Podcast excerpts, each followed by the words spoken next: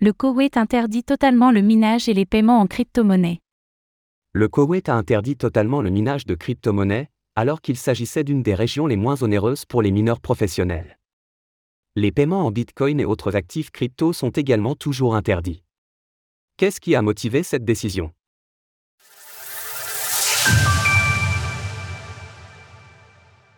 Interdiction du minage de crypto-monnaies au Koweït.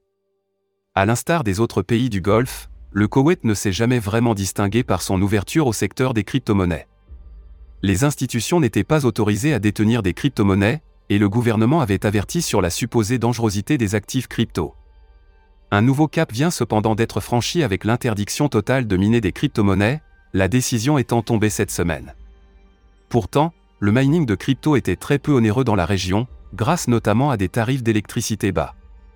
Il est donc désormais illégal de miner de la crypto-monnaie au Koweït.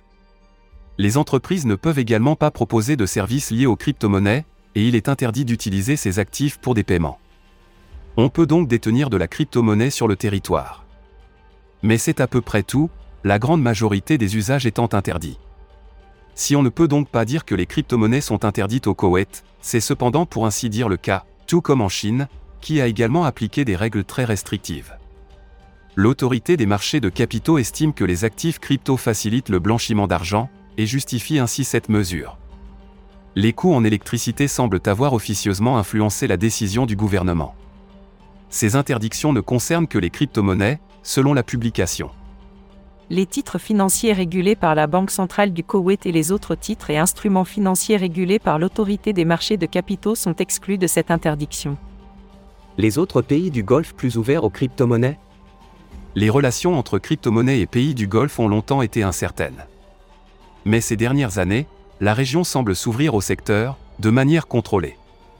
Comme souvent, c'est le géant Binance qui donne des indices sur l'attitude des gouvernements locaux. L'entreprise a en effet successivement obtenu des licences à Bahreïn et Abu Dhabi. De son côté, Dubaï avait affirmé vouloir devenir la capitale du Web 3.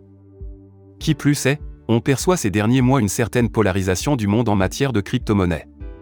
Le Moyen-Orient, et l'Asie en général, semblent s'ouvrir à ce qu'ils considèrent comme une opportunité pour se détacher du dollar.